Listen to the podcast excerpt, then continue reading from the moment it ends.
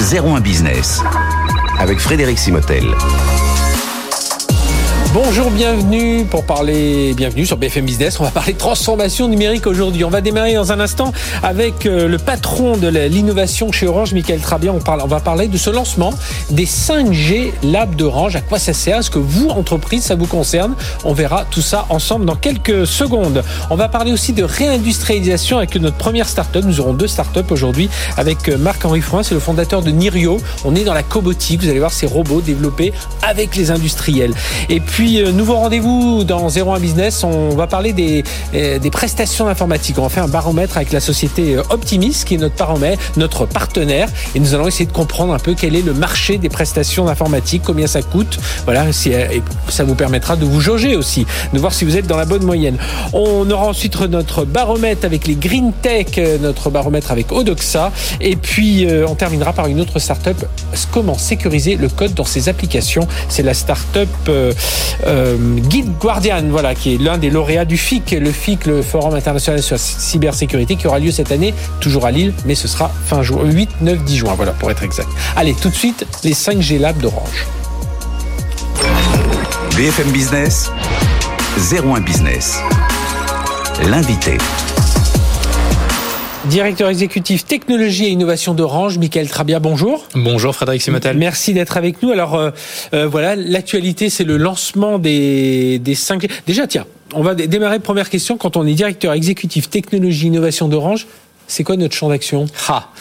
Alors nous ce qu'on ce qu'on définit, nos missions telles qu'on les présente, c'est euh, préparer le futur, construire le présent, préparer le futur parce qu'on est tourné vers l'avenir. On a des chercheurs, euh, on a des équipes de standardisation, on a des équipes qui pensent demain, qui anticipent euh, cette évolution et puis qui influencent aussi. Et puis on a des équipes qui sont dans le concret, dans le dur, qui font de l'innovation, qui développent des produits et services et qui opèrent aussi euh, des réseaux, qui opèrent des plateformes de services. Donc c'est être à la fois en contact avec le terrain, voilà, sur les, les, les, réseaux, les services que vous opérez, les infrastructures, être à la fois en contact avec des labos, alors les labos d'Orange, mais aussi les labos l'INRIA, le, CEA, le CNRS, enfin voilà, sur tous ces, Absolument. On est très présent dans l'open innovation. vous êtes vraiment dans, tout cet univers. Alors justement, vous lancez cette initiative, euh, alors qui est nationale, hein, vous allez nous l'expliquer. Il va y avoir plusieurs de ces de ces labs 5G.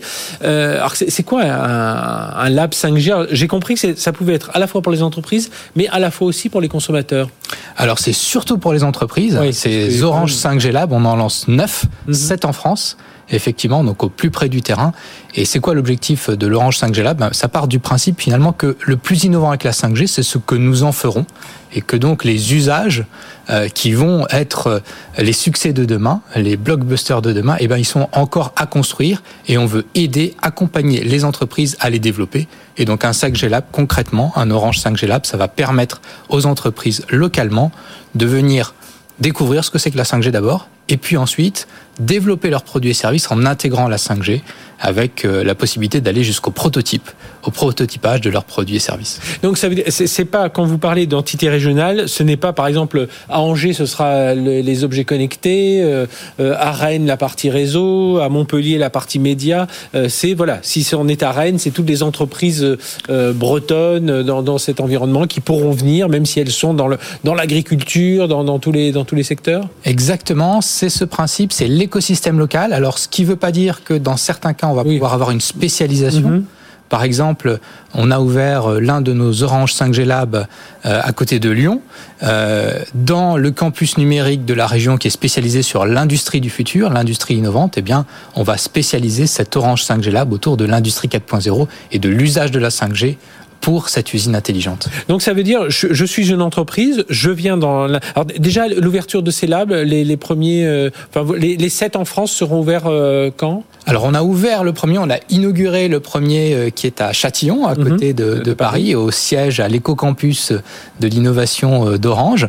Et euh, celui de Lyon euh, ouvre le 1er mars et donc c'est dans les prochaines semaines, progressivement, que les, les 9 5G Labs, les 9 Orange 5G Labs seront ouverts. On est sur les semaines à venir ça veut dire quoi? Ça veut dire que pour une entreprise qui vient vous voir, euh, qui a des idées euh, dans, dans, son domaine, petite industrie locale, elle, donc il va y avoir une première prise de connaissance, voir quels sont les types de projets, mais ensuite vous allez vous impliquer avec eux. Ça veut dire qu'il va y avoir des développements même commerciaux. Enfin voilà, comment ça se passe? Est-ce que ils vont entre guillemets louer vos services pour travailler avec vos chercheurs sur des sur de nouveaux services qu'elles pourraient mettre en place Enfin comment comment ça va se passer? Alors déjà, ce qu'il faut dire, c'est que c'est gratuit. Euh, mhm. c'est pas quelque chose qu'on commercialise et donc c'est une initiative qui vise vraiment à développer cet écosystème autour de la 5G parce qu'on est convaincu que les entreprises françaises et les entreprises européennes d'ailleurs doivent être au rendez-vous de la 5G.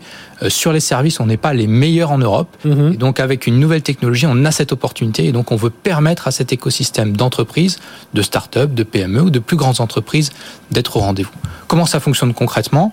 Eh bien, on a euh, des lieux avec de la connectivité, de la connectivité commerciale, mais aussi de la connectivité test, avec y compris euh, les usages et la 5G de demain, la 5G mhm. standalone, avec tout ce qui est connectivité à la demande, qui va permettre de répondre aux exigences des entreprises, qui sera disponible dans ces lieux.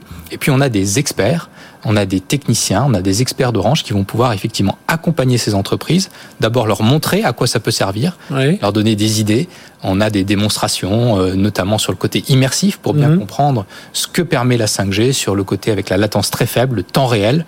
Euh, et puis, on va pouvoir les accompagner jusqu'au prototype euh, et donc leur permettre, on va leur mettre à disposition aussi des outils, des éléments de, qui vont pouvoir intégrer dans leur. Il y a bien un moment, il y aura un partage de la valeur quand même. Euh, Alors il peut, ça peut déboucher derrière sur une initiative plus commerciale. D'accord. Mais on a euh, en fait dans toute la stratégie d'open innovation d'Orange, il y a différentes briques. Cette brique de, de Orange 5G Lab, c'est de la pure découverte. Il n'y a pas de commercial directement lié. Mais après, on peut tout à fait imaginer aller vers des Orange Fab ou des Orange Ventures, même, mhm. où on va euh, on peut imaginer commercialiser.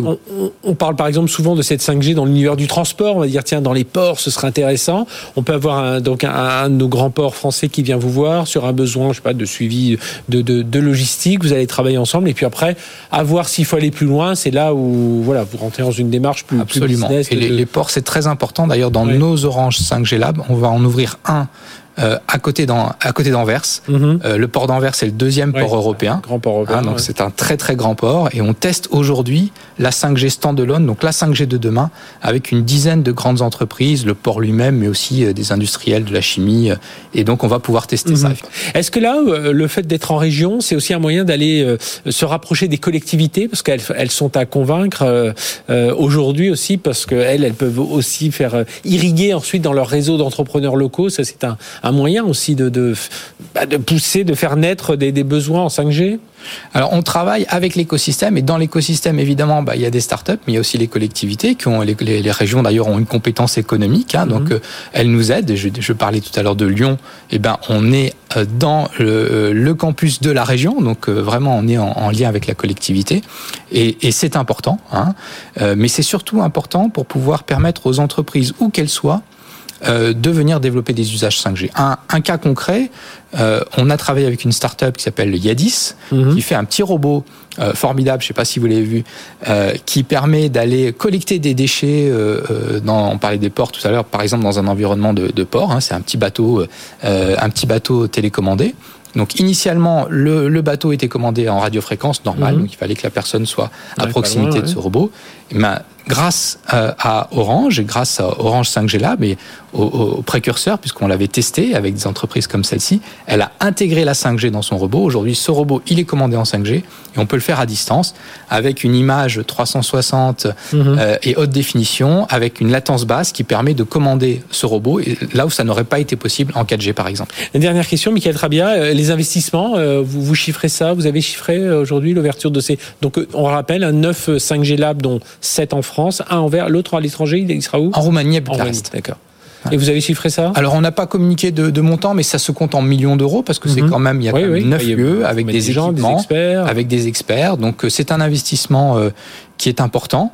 Euh, mais je crois qu'il est, qui est nécessaire, encore une fois, pour développer cet écosystème. On a mhm. besoin en France, en Europe, d'avoir des entreprises qui investissent sur la 5G et qu'on ne soit pas dépendant demain uniquement de services américains. Oui, eh bien, c'était important de, euh, de le dire. Et puis, euh, voilà, de vous recevoir pour parler de ces 5G là. Merci, Michael Travia. Je rappelle, vous êtes directeur exécutif technologie et innovation d'Orange pour ces neuf euh, labs Orange qui viennent d'ouvrir le lab 5G. Hein, voilà, donc si vous avez des idées 5G, ben, regardez autour de chez vous. Il y en a sans doute cette région où vous arrivez à couvrir. Cette, on couvre, on couvre pas à couvrir la France et puis un en, en, en Hollande, aux Pays-Bas et en, Belgique, en Belgique. En Belgique, pardon, à Anvers et un autre en Roumanie. Merci d'avoir été avec nous. Allez, on poursuit tout de suite. On va parler de, euh, de robots. Tiens, on parlait d'un drone flottant à l'instant. Et eh bien là, on va parler de, de robots et même de cobotique. Vous savez, c'est ce, cette façon de faire de la robotique industrielle, un partenariat entre un industriel de la robotique et un industriel tout court de l'industrie.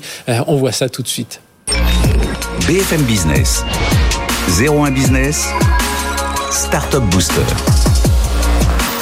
Allez, on va parler de Nirio. Vous, la, bah, vous allez la découvrir à travers ce, ce, bras robotisé et puis son fondateur, euh, Marc-Henri Froin. Bonjour. Bonjour. Donc Nirio, alors si vous nous écoutez en, si vous nous écoutez en radio, ça s'écrit N-I-R-Y-O. Et nous avons euh, avec nous en plateau, euh, bah, regardez-nous en télé, ce sera plus simple. Hein. C'est ce, ce robot, ce bras robotisé. Vous allez nous expliquer Nirio. Donc 25 collaborateurs aujourd'hui. On est dans le domaine, je le disais, de la cobotique. Vous allez nous expliquer, voilà, cette collaboration entre des industriels et euh, des spécialistes de, la, de la robotique. Vous cherchez justement à démocratiser cette, euh, cette robotique industrielle aujourd'hui. Alors expliquez-nous voilà, vos, l'idée de départ de Nirio et, euh, et comment vous travaillez dans ce concept de cobotique.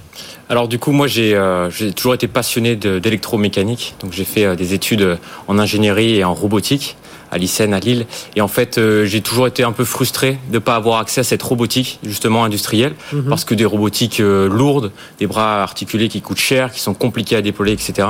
Et donc c'est là que l'idée a germé. Et c'est pour ça que je me suis lancé très rapidement dans le développement de Nirio. Mhm. donc Nirio aujourd'hui, c'est effectivement euh, le développement de bras robotisés, donc comme vous pouvez le voir ici avec le NED, un petit robot qui prend la, la suite de Nirio One, le premier robot qu'on a lancé, qui est maintenant commercialisé dans effectivement plus de 32 pays. Donc avec une, réalité qu'on a pu euh, lancer grâce à un premier Kickstarter et maintenant des, distributeurs mhm. qui ont pris euh, qui ont pris la relève, avec une ambition effectivement de rendre accessible la robotique par le biais de robots, bah, comme vous le voyez, qui sont petits. Oui, qui sont, qui semblent assez simples. Hein, enfin voilà, d'usage. Alors tiens, une, question. Euh, alors là, pour le coup, enfin de néophyte pas complètement, mais un, petit peu quand même sur cette partie-là. On dit souvent que quand on a ce type de robot, ça chauffe beaucoup les moteurs et tout ça. Est-ce que ça c'est un des un des un des obstacles que vous devez contourner quand vous quand vous fabriquez? J'en parle parce que lorsqu'on voit souvent ces exemples de la DARPA avec ces euh, ou de Boston Robotics avec ces robots euh, Atlas, enfin tous ceux que l'on voit, euh, ou le chien Spot, là, on dit souvent le, souci c'est que ça chauffe beaucoup ce, tous les mécanismes à l'intérieur. Bah, c'est vrai que c'est une bonne question d'ailleurs et c'est un des points d'innovation forts qu'on en c'est effectivement autour des moteurs. Mhm. Donc on a dû euh, innover beaucoup pour être capable d'avoir des moteurs qui soient intégrés dans un petit système, qui soient capables de, voilà, de, subir les, contraintes qu'on en veut. Donc ça, c'est un des sujets de recherche qu'on a dû faire effectivement euh, pour être capable de sortir notre notre robot.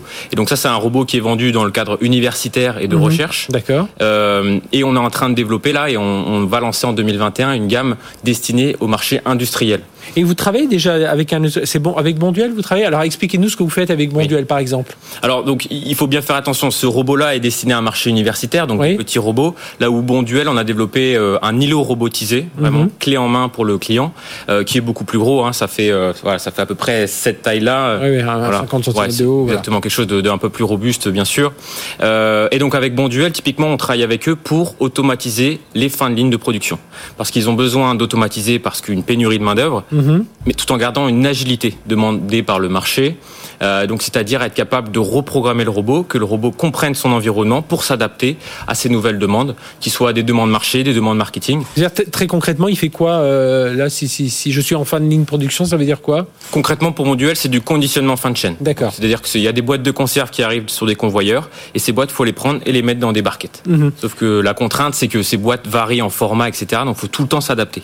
Et alors, euh, justement, par, rapport à ça, ça veut dire que c'est de la robotique, donc bras robotisé. Ça veut dire qu'il y a de l'intelligence artificielle dedans. Oui. Ça veut dire que chez Bonduel, il y a de la vision, parce qu'il faut voir où est-ce que la boîte, elle arrive peut-être, elle est peut-être tombée. Enfin voilà, elle, n'arrive pas exactement au même endroit à chaque fois. Ça. veut dire que derrière, il y a de la data aussi. Faut, vous le disiez, il faut reprogrammer. C'est un peu ça. Ça va. L'équation gagnante, c'est réussir à ce que ces quatre-là fonctionnent ensemble. C'est exactement ça. Et donc c'est pour ça que Nirio se positionne comme une boîte de logiciels qui fabrique du hardware. Euh, là où les concurrents sont plutôt l'inverse, c'est mécanicien. Oui, c'est Donc en fait, nous on a développé un produit parce qu'il manquait sur le marché, mais on a surtout développé tout un écosystème. Mhm. Donc c'est l'intelligence effectivement de plusieurs caméras sur cet îlot qui lui permettent de comprendre son environnement.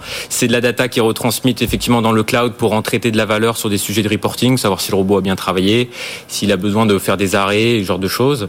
Et c'est effectivement tous ces sujets de d'industrie 4.0, donc sur de la maintenance à distance euh, et toutes sortes de valeurs ajoutées qu'on peut apporter. Ça veut dire que vous arrivez avec un discours différent, Marc-Henri Franck, de d'Allemands ou de Chinois, on va dire, qui peuvent être vos concurrents, ou de Français, parce qu'il y en a aussi qui travaillent sur ce domaine.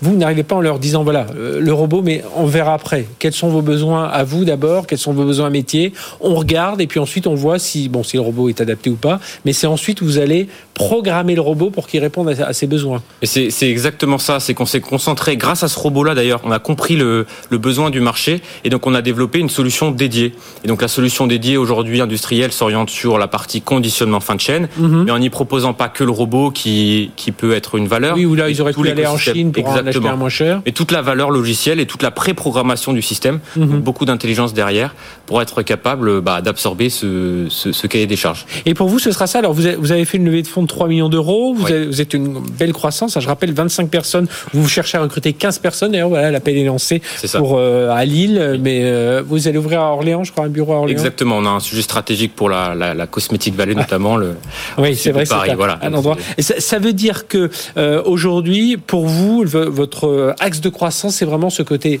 cobotique, ce dont on parle, c'est-à-dire c'est pas faire des robots à la chaîne, c'est d'aller voir euh, euh, ben, des industriels, de, de, leur dire quel est votre besoin et de travailler avec eux. Et c'est comme ça, euh, alors c'est plus du, du coût humain, on va dire, avec, avec ces robots, plutôt que voilà que chercher à vendre des, des, robots à la chaîne.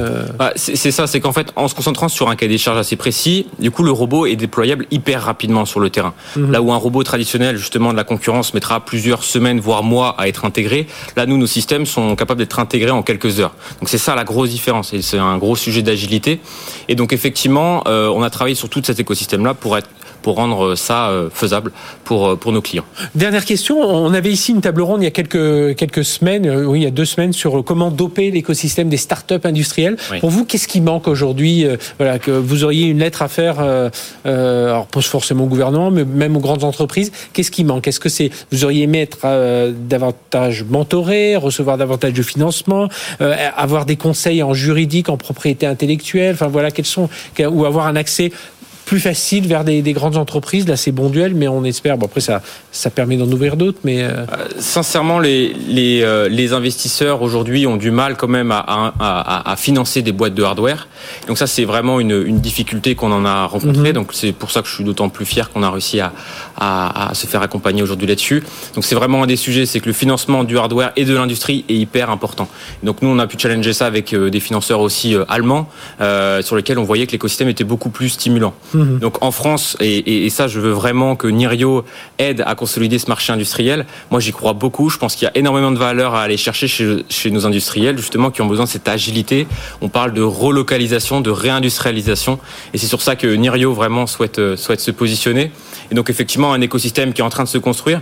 Donc là je remercie quand même le gouvernement qui nous mhm. aide avec ah pas mal euh, d'aide et, et d'orientation, direction, etc. Mais effectivement je pense que là de plus en plus de boîtes euh, vont être capables de proposer des solutions. Et je suis fier de, de voir que Nirio aujourd'hui arrive à se positionner. Eh bien, on, était content de vous recevoir aujourd'hui, Marc-Henri Froin, fondateur de Nirio. Donc voilà, les bras robotiques, si vous avez des idées, eh bien euh, voilà, ça se développe ensemble. C'est le monde de la cobotique. Merci d'avoir été avec nous. Allez, on marque, euh, ben, même pas, on va redémarrer tout de suite. On va parler justement des prestataires informatiques. C'est le nouveau baromètre que nous mettons en place avec notre partenaire Optimis. C'est tout de suite sur BFM Business. BFM Business partenaire. BFM Business, 01 Business. L'invité. Un nouveau rendez-vous sur BFM Business dans l'émission 01 Business avec Optimis et son président fondateur Frédéric Dumac. Bonjour.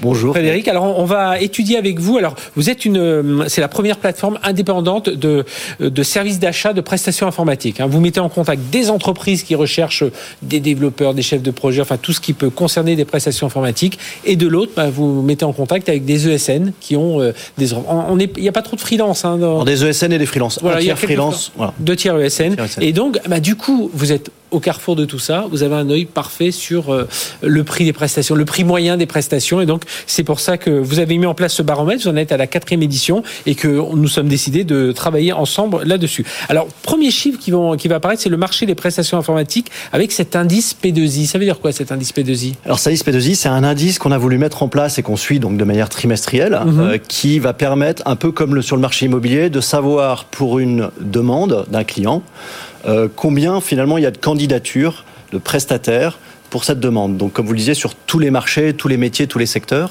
Euh, donc, il est très intéressant de voir cette demande. Alors, pourquoi? Pour mesurer ce qu'on appelle la tension du marché.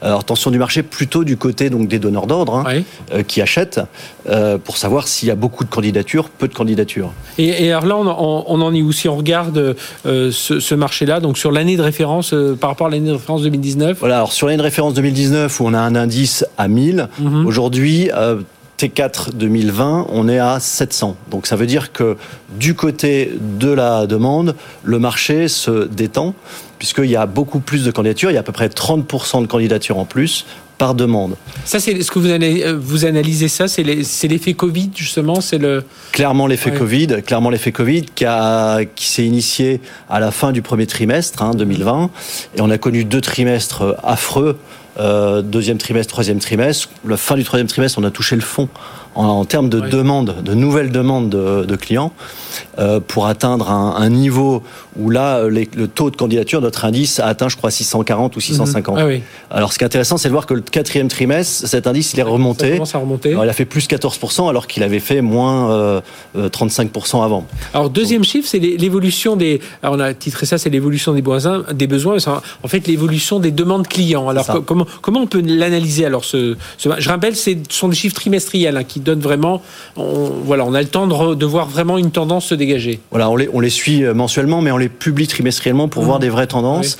Euh, et donc la, la tendance qu'on a connue, alors au, quatrième trimestre. Elle est intéressante parce qu'elle permet d'avoir une tendance globale sur l'année 2020 par rapport à l'année 2019. Mais du côté de la demande, alors là, ça a été euh, affreux. C'est moins 83%, je crois, de, de, de demandes clients en moins. Tout ça, ça s'est arrêté, quoi. Voilà, ça s'est quasiment arrêté. Le téléphone a arrêté de sonner du côté de nos chargés d'affaires. Hein. Mhm.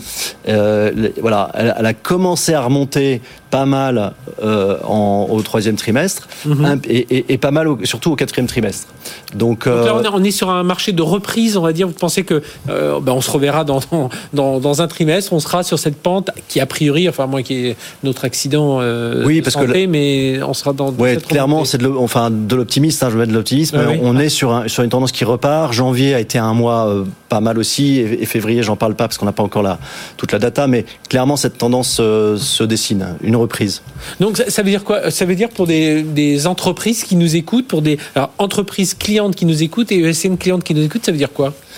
Alors, pour les entreprises clientes qui nous écoutent, ça veut dire que bah, elles ont relancé finalement des projets de transformation digitale en rachetant des nouvelles prestations, parce que ce, qu'on a, ce dont on n'a pas parlé, c'est que finalement, le marché, il va pas chuter de 30%, parce que toutes les prestations en cours, elles se sont, elles, quasiment pas arrêtées. C'est ça qui est intéressant. Euh, L'effet prix, d'ailleurs, on en parlera après, mais euh, a été aussi faiblement impacté, en tout cas pour l'instant. Mhm. euh, donc ça, c'est euh, côté demande. Côté, euh, côté offreur, hein, les sociétés de services ou un peu les freelances, ben, on commence à voir des, ce qu'on appelle des intercontrats, c'est-à-dire des disponibilités euh, et le taux d'intercontrat sur nos courbes euh, montre que le quatrième trimestre a été un, un taux euh, un peu plus fort. Euh, donc de la disponibilité, de la compétence disponible euh, davantage. Et alors regardons Frédéric Doumac, là, je, rappelle vous êtes président fondateur d'Optimis, c'est notre partenaire pour ce baromètre. Euh, la baisse des prix, alors c'est le prix des, des, enfin, des développeurs, des chefs de projet, des différents profils. Qu'est-ce qui a retiré là des, des chiffres qui s'affichent là pour, pour nous? Alors sur la partie prix, ce qui est intéressant, on pourrait se dire bon bah c'est un peu le tsunami, donc forcément les acheteurs sont plus en position de force qu'avant, parce que mmh. ce qu'il faut savoir c'est que depuis les trois dernières années, hein, on nous dit on a besoin de développeurs, on a voilà, c'était un peu l'euphorie le, marché était plutôt tiré par l'offre que la demande et il y avait un taux de candidature qui était bien moindre. Mais en fait, le, ce qu'on a observé sur 2020 euh, et toujours là euh, sur le dernier trimestre, c'est que le prix, les prix ont pas tellement chuté, ah très très peu. Et le développeur Java que tout le monde s'arrache, euh, qui a 5 ans d'expérience, finalement son prix il a pas bougé, mhm. un tout petit peu à la baisse, mais à peine à peine. C'est les plus anciens, c'est ce qu'on c'est ce qu'on remarque là, ça, ça s'est un peu mal passé? Exactement. Donc là où il y a eu un effet prix important, là on parle de, de, de taux de baisse moins 20, moins 30 c'est plutôt sur les seniors. Alors seniors ça veut pas dire 50 ans, hein. ça veut dire 10 ans d'expérience. Hein. Mais là, il y a eu un effet prix beaucoup moindre. Alors on l'explique parce que les clients ont focalisé, euh, enfin ont moins acheté d'expérience, euh, enfin de, de, de, compétences très expertes. Mhm.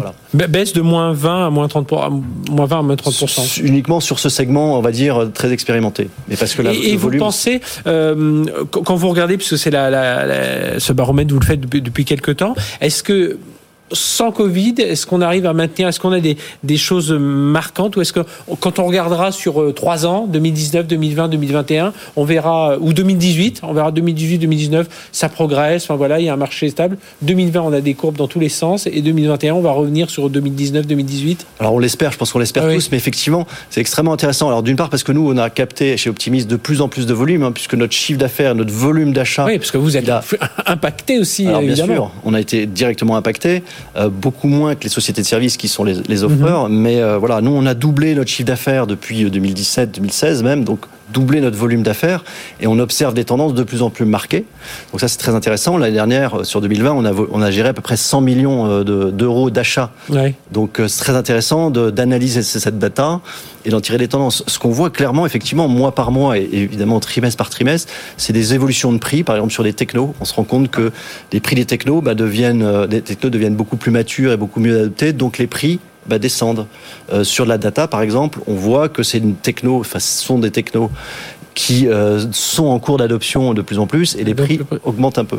Bon, c'est très très intéressant. Et tous ces chiffres, on les retrouve hein, sur le site d'Optimis. Alors Optimis comme euh, la team, hein, comme l'équipe euh, Optimis, O-P-T-E-A-M-I-S. Voilà, si vous voulez avoir tous ces chiffres et, vraiment vous rendre compte, ben voilà, tirer aussi des, conclusions pour vos appels d'offres, que vous soyez offreur ou que vous soyez demandeur. Merci Frédéric Domingue, donc président fondateur d'Optimis. On vous retrouvera hein, régulièrement pour parler de, de, de, ce baromètre et pour ce nouveau partenariat avec BFM Business. Allez, tout de suite, on marque une courte pause et on va parler des green tech, enfin des, de l'innovation, comment la tech vient en aide aux innovations dans le domaine de l'empreinte carbone, de tous ces sujets-là. C'est tout de suite sur BFM Business.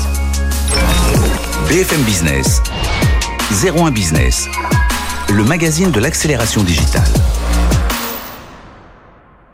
Du lundi au jeudi sur BFM Business, 01 Business avec Frédéric Simotel.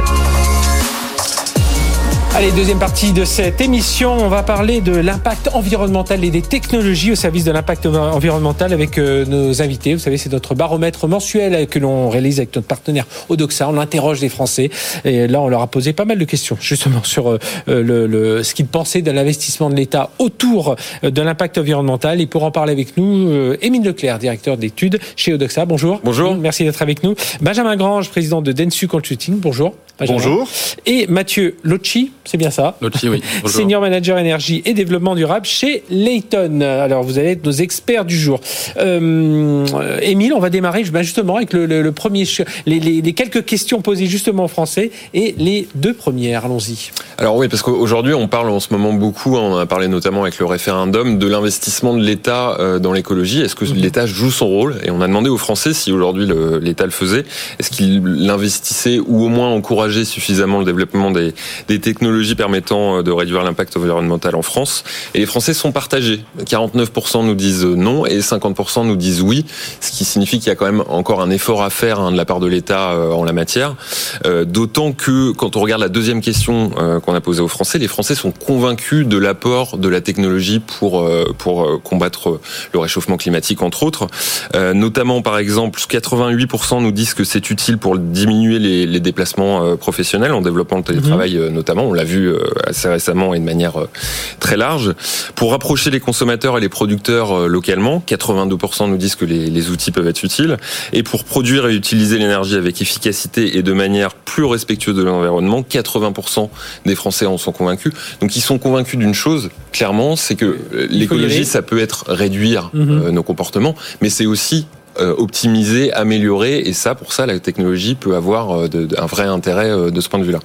Benjamin Grange, alors sur ces sur ces sur ces chiffres, alors on est on est un peu un peu déçu. On aimerait que l'État s'investisse plus, mais en, fait, on parle souvent euh, du monde d'avant et du monde d'après, mais c'est vrai que le vrai, le premier confinement a eu un effet de prise de conscience et d'accélération vis-à-vis euh, de ces sujets d'environnement. Pourquoi? Bah Simplement parce que on a vu en fait l'impact de l'arrêt total du trafic aérien, on a vu l'impact de, de l'arrêt total du trafic routier, mmh. etc. Et donc les Français ont vu en fait les effets positifs de, de euh, en fait, je, ne dis pas d'une arrêt de l'économie, mais, mais, mais surtout des éléments positifs liés euh, à l'environnement. Et donc depuis ce moment-là, il y a eu un vrai changement, un changement dans les mentalités, et ils en demandent plus. Et donc forcément, quand on leur pose la question, est-ce que l'État en fait assez, ben, on a cette, euh, cette réponse qui est en demi-teinte. Mmh.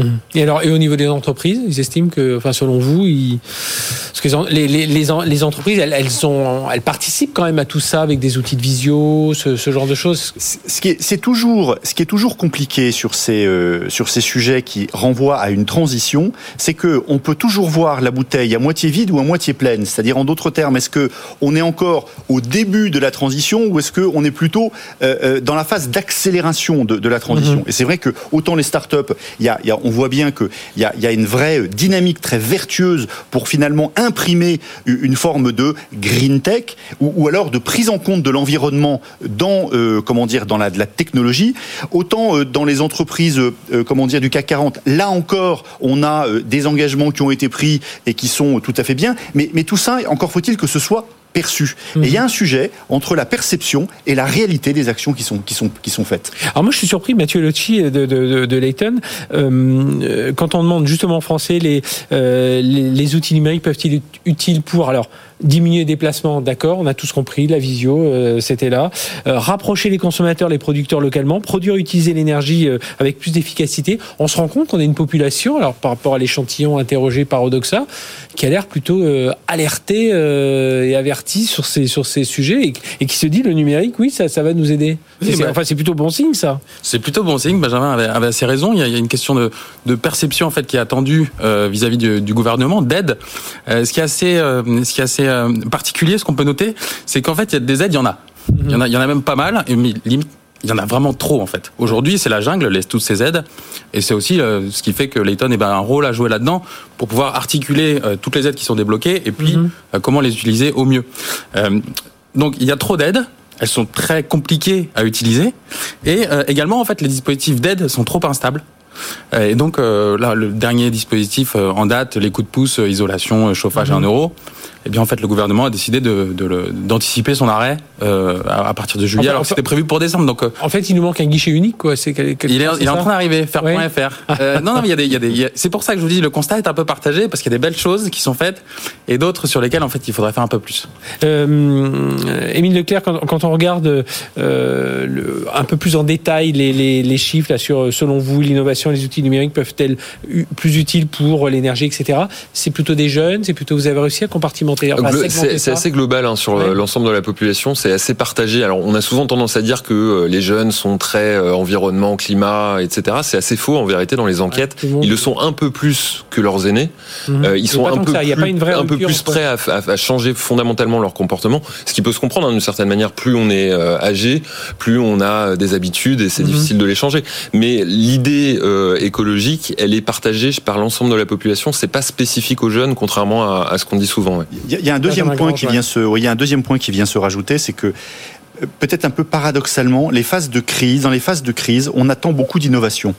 Ça a été, c'est tout le temps comme ça. Et là, c'est vrai que dans cette crise sanitaire que l'on vit, que l'on vit encore, il y a une, une attente pour avoir en fait des nouveautés, nouveautés technologiques, nouveautés médicales, et donc évidemment nouveautés environnementales. Donc en fait, on a, on est vraiment pris dans un étau, c'est-à-dire à la fois cette conscience environnementale qui a, qui, qui, est vraiment qui est montée, montée, montée, montée, et comme euh, vous l'avez dit, à peu près sur toutes les franges de la population, et puis simultanément une volonté qu'il y ait des choses concrètes, des nouveautés. Et, donc ça, cette, cette, cette double logique fait qu'il y a, il y a, on a fait monter le niveau d'enjeu vis-à-vis de l'environnement, et, aujourd'hui il y a une vraie, vraie attente. Est-ce mhm. qu'aujourd'hui il y a en face euh, les, les, solutions, les solutions? Probablement pas encore toutes. Oui, et puis il, faut, il va falloir mettre en place aussi les enjeux politiques, parce que ceux qui défendent, je suis pas sûr que ceux qui défendent euh, l'écologie en termes politiques aujourd'hui, euh, ce soit eux qui défendent le, les outils numériques. Hein. sur, les outils numériques, il y, a quand même un, exemple qui est assez frappant, puisque là, on, voit que les Français plébiscitent en fait le numérique et l'innovation. Euh, j'ai un exemple en fait chez Layton euh, qui, est assez euh, récent.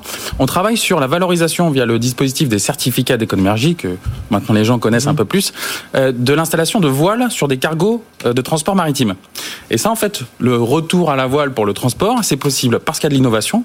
Aujourd'hui, on est capable de construire des voiles qui sont rigides, souples, pliables, on a des kite, des kitesurf, des cerfs-volants en fait qui sont qui peuvent être utilisés. Et puis il y a la partie numérique. Aujourd'hui, il y a les logiciels qui sont développés qui peuvent permettre de d'optimiser, enfin d'automatiser en fait ces voiles, donc plus besoin de marins, et, euh, et également la partie routage en fait, optimiser la route du cargo via euh, bah, en fonction de la météo. Et là, c'est mhm. des logiciels très puissants. Et aujourd'hui, on peut revenir sur des sujets comme ça qui sont très intéressants avec le numérique et l'innovation. Ils ont fait des tests hein, sur des cargos. C'est avec. Euh, c'est Saint-Nazaire, je crois. Hein. Euh, oui, ils ont fait des tests de, de, routage de bateaux robotisés, c'est-à-dire sans que personne ne touche à rien. Et effectivement, ils consomment moins d'énergie que les plus classiques. Alors parfois, ils, ils taillent un peu là où les, on va dire, les marins traditionnels vont peut-être contourner. Ça certains... toujours optimiser, c'est le début, mais il y a vraiment, il y a, il y a, il y a prochain euh, skipper de nos cargos. question, euh, Leclerc, posée euh, aux Français. Donc, on leur a demandé si souhaitez-vous que l'État investisse dans, dans, chacune, chacune des sources d'énergie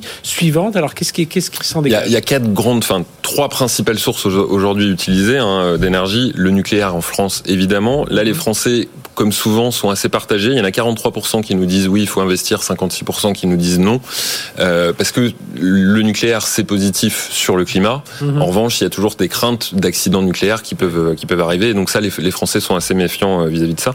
En revanche, ils sont unanimes. 86% nous disent il faut aller vers les énergies vertes. L'hydrogène aussi séduit à 65%, euh, même s'il est encore assez méconnu. Et par contre, les Français aux trois quarts euh, s'opposent à ce qu'on continue à utiliser les, les énergies fossiles. Donc là, c'est très clair hein, dans l'opinion il faut faire des énergies vertes, arrêter les énergies fossiles, le nucléaire peut-être en transition, mhm. euh, et pourquoi pas l'hydrogène euh, de manière plus large euh, un jour. Moi, sur le nucléaire, je pense toujours que c'est le, phénomène de, d'éducation, d'enseignement, d'expliquer aux gens ce qu'est vraiment le nucléaire, parce que je pense que la majeure partie des gens ne savent pas que c'est, de la vapeur d'eau. Oui, il y a les déchets, mais c'est de la vapeur d'eau qui est dégagée. Enfin, c'est quand même. en termes de climat, c'est, c'est, parfait. Il y, a, deux sujets. D'abord, en termes de, perception, souvent le gaz n'est pas mis dans la bonne catégorie. C'est souvent euh, voilà, il y a souvent une, erreur d'appréciation, ce que c'est une énergie fossile. Oui, c'est vrai qu'on met pétrole, charbon, gaz, et 25%, on se dit, bah, pourtant pétrole et charbon, mais oui, peut-être que c'est le, gaz. Le, gaz, le gaz, euh, euh, comment dire, a une, une, une, perception d'être plus propre en fait que le pétrole mhm. et, le, et, le, gaz, évidemment à tort, mais, mais ça c'est. Il est plus propre. Hein. Voilà.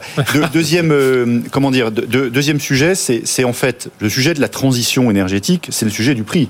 C'est-à-dire que le jour où en fait on aura euh, euh, comment dire une énergie renouvelable qui sera exactement au même prix, sans subvention aucune que le pétrole avec la même capacité énergétique, il y a, plus de sujet. Et donc euh, et d'ailleurs c'était la semaine dernière, il y a eu un consortium d'une trentaine d'acteurs qui autour de l'hydrogène se sont mis en fait à comment dire à dire voilà nous on va produire quelque chose à 1,50€ le kilo. C'est-à-dire euh, c'est-à-dire en d'autres termes euh, euh, une vraie innovation parce qu'il n'y a que le prix qui fera que la substitution mhm. sera évidente et que donc la transition sera sera après le, le, prix et la perception hein, si on commence à expliquer aux gens que si on avait que des éoliennes on serait on, a vu là avec les, les, événements neigeux les éoliennes ça fonctionnait plus hein, sauf que sauf que les éoliennes quand on écoute les, les Français ce qui est le, plus plébiscité c'est l'hydraulique. Mhm. Parce que l'hydraulique euh, reste quelque chose de, naturel, de propre. Euh, on voit on voit le stock euh, d'eau dans les dans les barrages. Donc tout ça est assez en fait est assez positif. l'éolien paradoxalement parce que finalement ça trouble quand même le paysage. Eh bien le plus souvent il est mal il est mal ressenti. D'ailleurs vous, vous prenez des associations finalement qui sont de de, de, quartiers ou de campagnes autour ou, du, ou même en mer hein, ou, même en mer à, côté de de riverains à, côté d'une éolienne, d'abord ça fait du bruit, ensuite ça peut tomber, euh, ensuite bon sans le paysage, je sais pas toujours bien. Donc si vous voulez, le, le, meilleur côtoie aussi le pire. Donc les Français sont très réservés là-dessus. Et il y a l'hydrogène qui est, qui est à peu près, qui, qui semble être aujourd'hui ce qui le, la vraie énergie d'avenir. Mhm. Le premier point en fait, quand on parle d'hydrogène aujourd'hui, en fait il faut faire un peu attention. L'hydrogène aujourd'hui, il y a l'hydrogène vert. L'hydrogène vert. Hein. Aujourd'hui l'hydrogène, il est à 95% produit à partir de gaz naturel, de charbon. Euh, et donc, en fait, c'est pas forcément une, pas, une énergie propre. Encore euh, qui. Donc, il faut investir sur l'hydrogène euh, vert, faut le préciser. Et en fait, l'hydrogène, en fait, il va avoir son intérêt que parce qu'il y a des énergies renouvelables. En fait, l'objectif, c'est de pouvoir en fait fabriquer de l'hydrogène à partir de l'électricité, donc par mhm. électrolyse, des éoliennes et des et des, et des panneaux photovoltaïques. photovoltaïques. Quand il n'y a pas besoin d'électricité, au lieu de d'arrêter tout, les éoliennes, eh bien, on va fabriquer de l'hydrogène. En fait, c'est pour ça que l'hydrogène, c'est un, c'est un vrai, c'est un vrai investissement. Euh, il y avait un point qui était qui, est important en fait que je voulais souligner aussi, euh, et, un exemple au niveau de la perception justement euh, des, des, aides qui peuvent être faites. Euh, un exemple frappant que, que j'ai eu la semaine dernière d'un, d'un, d'un laboratoire pharmaceutique qui en fait voulait changer son groupe froid mhm. et euh, qui en fait allait partir pour 300 000 euros de groupe froid. Et en fait comme c'est un client euh, à nous, on l'a accompagné, on s'est dit on va quand même regarder. Et en regardant, on est arrivé à se dire bah, peut-être qu'on va pouvoir récupérer de la chaleur sur votre groupe froid et, euh, et on va chauffer vos locaux avec. Mmh. Et en fait, on a réussi à passer de 300 000 à 800 000 euros. Donc, euh. Mais sur ces 800 000 euros, on est, on est parvenu justement en sélectionnant les aides à obtenir 550 000 euros de certificats d'économie d'énergie. Mhm. Donc en fait, c'est vraiment ce, fossé qu'on peut qu'on voit aujourd'hui entre des milliards qui sont dépensés et l'hydrogène, c'est 7 milliards qui sont dépensés d'un coup. 7 milliards, c'est énorme. Bah, le plan Hulot, il y, a, il y a deux ans, c'était c'est en 2018 pour l'hydrogène, c'était 100 millions. En deux ans, on parle, on parle de milliards. Mais il y a les milliards, on les, on les lâche comme ça. Il faut pouvoir les orienter et accompagner en fait pour que ça soit utilisé correctement. Donc c'est vraiment, je pense que le, vrai objectif aujourd'hui, c'est pas forcément de lâcher des, milliards partout, mhm. c'est de pouvoir articuler tout ça pour que justement il y ait de la bonne communication, de la pédagogie. Euh, ce qui est ce qu'on peut voir en fait sur ce sondage et qui est, qui est vraiment intéressant, c'est que aujourd'hui on peut isoler les combles de tout le monde pour un euro. Oui. Et malgré tout, les Français considèrent que pour l'isolation de combles, on fait pas assez. Mhm. Donc en fait, ils n'ont pas besoin d'argent, ils ont juste besoin d'être accompagnés. et c'est ce qu'on fait chez Leighton justement d'accompagner. savoir effectivement. Oui, c'est comme pour le c'est comme pour le solaire. On nous dit d'installer des panneaux solaires et puis on ne sait pas que bah, pour le stockage, si on se débrouille un peu mieux, on pourrait stocker, on pourrait réinjecter dans le. Mais c'est compliqué. Moi, je pense qu'il y a ce côté un peu guichet unique.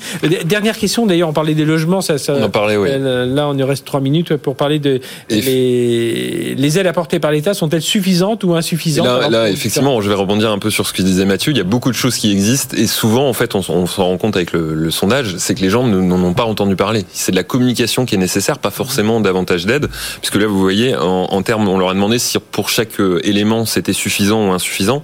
Pour isoler un, un logement, 54% nous disent que c'est insuffisant. C'est là qu'il y a le plus d'aide. Alors que c'est là qu'il y a le plus d'aide, effectivement. Donc il y, a, il y a besoin de faire savoir. Il y a vraiment un besoin de communication. Changer de mode de chauffage, 62% des Français nous disent c'est insuffisant. Acheter un véhicule électrique, 64% que ce soit un vélo ou une voiture, alors qu'il y a beaucoup d'aides euh, qui sont qui sont apportées. Inciter à consommer une, une énergie verte, 69% nous disent que c'est insuffisant, et inciter les entreprises à produire plus proprement, 61 71% nous disent que c'est insuffisant. Ce qu'ils font les communicants. Oui, bah, en fait, euh, c'est la question, c'est la question, mais en tout cas, j'apporterai une, une nuance, c'est-à-dire d'abord quand on pose la question est-ce que vous voulez plus d'argent, euh, en général, on a plutôt, on, la réponse est plutôt oui. Mais si on fait abstraction de ça, il y, y, a un sujet d'appropriation. En fait, la manière dont l'ensemble de ces, de ces aides sont, sont proposées, sont articulées, sont présentées, reste quand même assez complexe d'abord. Donc on est sur un sujet d'innovation, c'est-à-dire de, transition, un, sujet de changement individuel, mhm. puisque chaque fois euh, aller vers davantage de, de, de vertus énergétiques, ça nécessite de d'évoluer dans ses pratiques, dans la manière dont on va isoler son, son, son, logement. Et puis, et puis derrière, pour accéder finalement à ces aides, il y a encore une deuxième complexité. Et donc euh, là encore, c'est tout le comment dire le système le système si français. On passe par trois artisans pour le toit, les murs. Oui, et puis c'est aussi le système français, si vous voulez, c'est qu'on essaye de, de, de, cibler tellement euh, la bonne personne, mais pas donner trop, pas au bon moment, euh, pas, enfin, au bon moment, euh, et puis pas ceux qui n'ont pas besoin, etc., qu'on finit par avoir un système qui reste quand même très très complexe. Euh, aujourd'hui, en fait, vous, vous, l'avez bien fait de le souligner. En fait, il y a l'isolation d'un côté, les fenêtres de l'autre. Et aujourd'hui, en fait, c'est pas vraiment la solution de fonctionner ce qu'on appelle par geste. Il faut quand même, il faut travailler sur les rénovations globales. Et donc, déjà, ça va être un peu plus simple. Si on travaille de manière globale, ce sera plus simple. Aujourd'hui, là, pour le coup, les aides qu'on peut avoir sur les rénovations globales, elles sont pas suffisantes pour qu'on puisse les, enclencher. Mhm. C'est au maximum avec ma prime rénov, les C2E, on arrive à 15 000 euros. Et pour un logement, il faut à peu près 60 000 euros pour faire ça. Et les, les, propriétaires n'ont pas, ont pas la, possibilité de, ah de, mettre autant d'argent dessus. Euh, en Allemagne, le, le, même système, c'est ça, ça va jusqu'à 50 000 euros. Et là, avec 50 000 euros, eh ben, on peut se dire, on peut partir là-dessus. Et en fait, il faut, on réfléchit global. Exactement. Il faut fonctionner sur quelque chose avec les économies qui payent en fait l'investissement.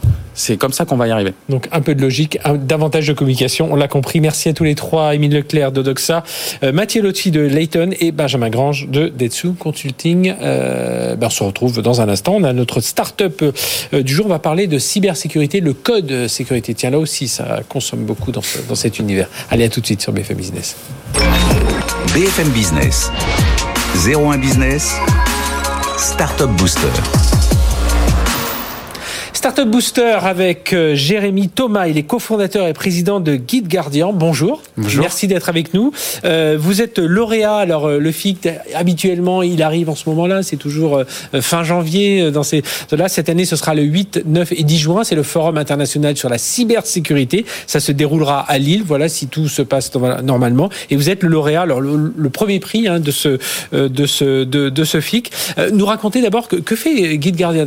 Est-ce que euh, le guide me fait penser à GitHub. Euh, justement, on est dans le monde du développement. Racontez-nous. Tout à fait.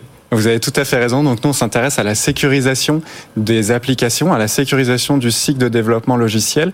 Il faut savoir que euh, c'est devenu un enjeu stratégique pour les entreprises d'amener le plus rapidement possible leur logiciel sur le marché et d'évoluer aussi le plus rapidement possible avec les besoins de leurs utilisateurs. Et pour ça, la façon dont on développe les logiciels a radicalement changé ces dernières années. On assiste à une révolution. Donc on va embaucher plus de développeurs, on va euh, utiliser davantage des briques externes, donc des mhm. briques open source, euh, des plateformes SaaS. Qui vont nous faciliter la vie, mais dont on ne connaît pas forcément le, les failles potentielles qui peut, qui peut y avoir à l'intérieur. Oui, alors tout à fait. On, on va s'appuyer sur, euh, sur ces briques. Et donc le travail du développeur, c'est euh, d'assembler beaucoup de briques externes. Et il faut savoir que l'industrie de la cybersécurité du code source, elle est ainsi faite qu'il n'y a pas une solution qui permet de répondre à tous vos enjeux de mhm. sécurisation. Donc nous, on s'intéresse à un type de vulnérabilité en particulier qui est euh, la présence de secrets dans le code source. C'est tout ce qui est les informations d'authentification, hein, c'est ça Oui. C'est par exemple, si vous donnez un exemple très concret pour pour ceux qui, voilà, où ça peut être un peu un peu flou. Oui, un secret, c'est comme un mot de passe, mais il a vocation à être utilisé de façon programmatique. Mm-hmm. Et pour cette raison, il va se retrouver assez naturellement dans le code source. Mm-hmm. Donc c'est un mot de passe qui va donner accès, par exemple, à un système de paiement ou un système de messagerie interne euh, ou euh, à un serveur. Et le problème quand ce secret est dans le code source, c'est que ce code source, il est largement accédé à l'intérieur de l'organisation. On a bien compris que si on y rentre, on a accès à ce, à ce secret. Exactement. C'est exactement. Et, ça, il y en a beaucoup. Euh, je crois que vous les avez chiffrés hein, euh, par jour, le, nombre de secrets qui, qui fuitent justement, d'informations d'authentification qui fuitent. Oui, qui fuitent dans le public.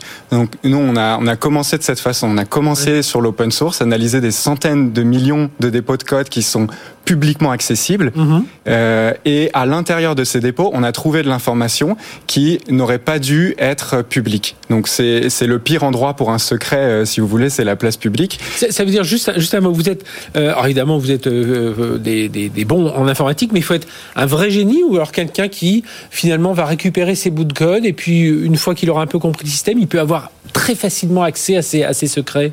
C'est un secret, c'est à peu près aussi simple d'utilisation qu'un mot de passe. Donc c'est à la portée de n'importe quel développeur. Et c'est ça qui rend euh, ce type de faille euh, extrêmement critique. Au-delà de la criticité des systèmes qui sont derrière, ce sont des failles qui sont exploitables euh, sans connaissance particulière par n'importe quel développeur. Ça, veut dire quoi, euh, Jérémy Thomas Donc je rappelle, vous êtes cofondateur, président de, de Guide Gardien.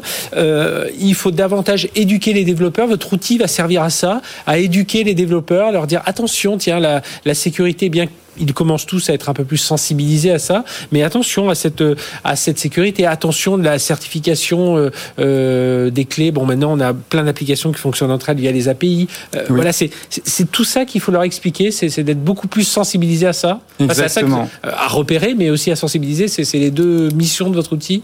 Oui, on s'est rendu compte que la, la remédiation, elle est moins coûteuse quand elle intervient tôt dans le cycle de développement logiciel. Donc il faut être très proche des développeurs. Idéalement, on va remédier dès l'instant où la vulnérabilité est introduite dans le code source. Et donc pour ça, il faut, comme vous l'avez dit, il va falloir être très proche d'eux, c'est-à-dire s'interfacer avec les outils qu'ils utilisent au quotidien. Il y a aussi une part d'éducation à faire et une mhm. part de culture. Il faut mettre en place une culture euh, bienveillante avec un droit à l'erreur et une responsabilisation de telle façon que chaque développeur ait envie de faire ce qui est bon pour la sécurité de son code source. Les utilisateurs de, de Guide Guardian, ça va être qui? Ça va être les développeurs, ça va être les, les équipes des RSSI, d'accord Avec, avec euh, qui sont vos clients d'ailleurs?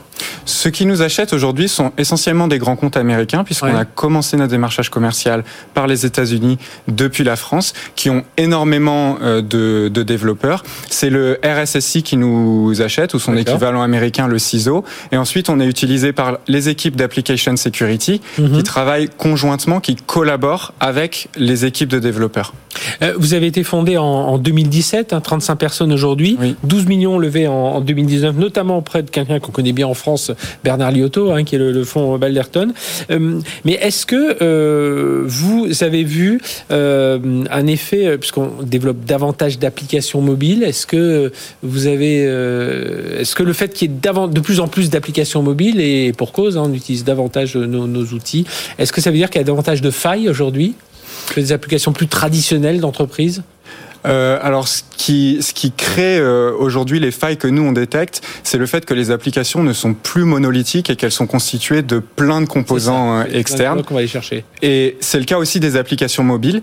Mhm. Dans les applications mobiles qui sont euh, sur le store d'Android, par exemple, si vous décompilez ces applications, vous allez vous rendre compte qu'il y a énormément de secrets à l'intérieur qui donnent des accès à l'infrastructure cloud, par exemple, qui est utilisée pour héberger vos données. Mhm. D'accord, donc il faut bien se, méfier de tout ça. Est-ce que vous, euh, Guide Gardien, vous, euh, sur un marché d'écosystème, hein, c'est dans le monde de la cyber, on est beaucoup dans ce domaine, ça veut dire qu'aujourd'hui, vous travaillez, enfin vous cherchez à travailler aussi avec des, enfin d'autres éditeurs qui pourraient être complémentaires de votre, enfin auxquels vous pourriez arriver en complément de votre, euh, avec votre solution? Généralement, on arrive en tant qu'un item sur la roadmap d'une boîte dans l'application security.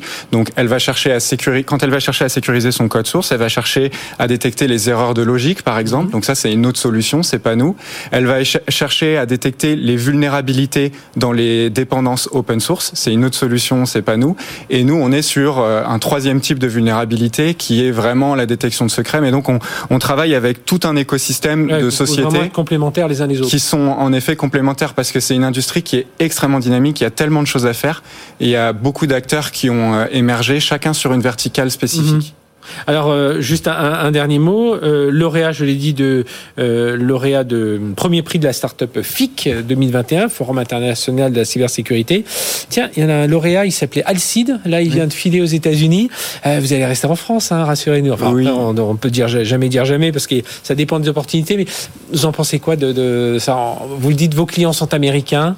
bon, il faut certes réfléchir global, mais alors j'en précise, j'en profite pour préciser que il y a Alcide qui a annoncé son rachat la semaine dernière, mais en même temps, vous aviez Screen qui était aussi, euh, lauréat euh, oui, vrai, du FIC des années précédentes et qui est passé sous pavillon américain également. Mhm. Je pense en effet que la France a un rôle très important à jouer là-dedans sur deux plans. Sur le plan de l'investissement, donc il s'agit d'être capable d'accompagner des sociétés européennes euh, sur le marché américain parce qu'aujourd'hui on sait que pour être leader mondial les États-Unis sont un passage obligatoire. Vous le disiez d'ailleurs pour euh, Guide Guardian. Hein. Oui, c'est notre stratégie depuis la création de la société. Et le deuxième aspect euh, extrêmement important, c'est euh, que les grandes sociétés européennes parviennent à acheter des logiciels qui sont développés par des startups. Mhm. Et nous, on s'est rendu compte que les comptes américains sont plus rapides à acheter nos produits que les comptes européens encore aujourd'hui. Oui, et puis et ils regardent aussi le portefeuille d'investisseurs. Et s'il y a des Américains aussi dans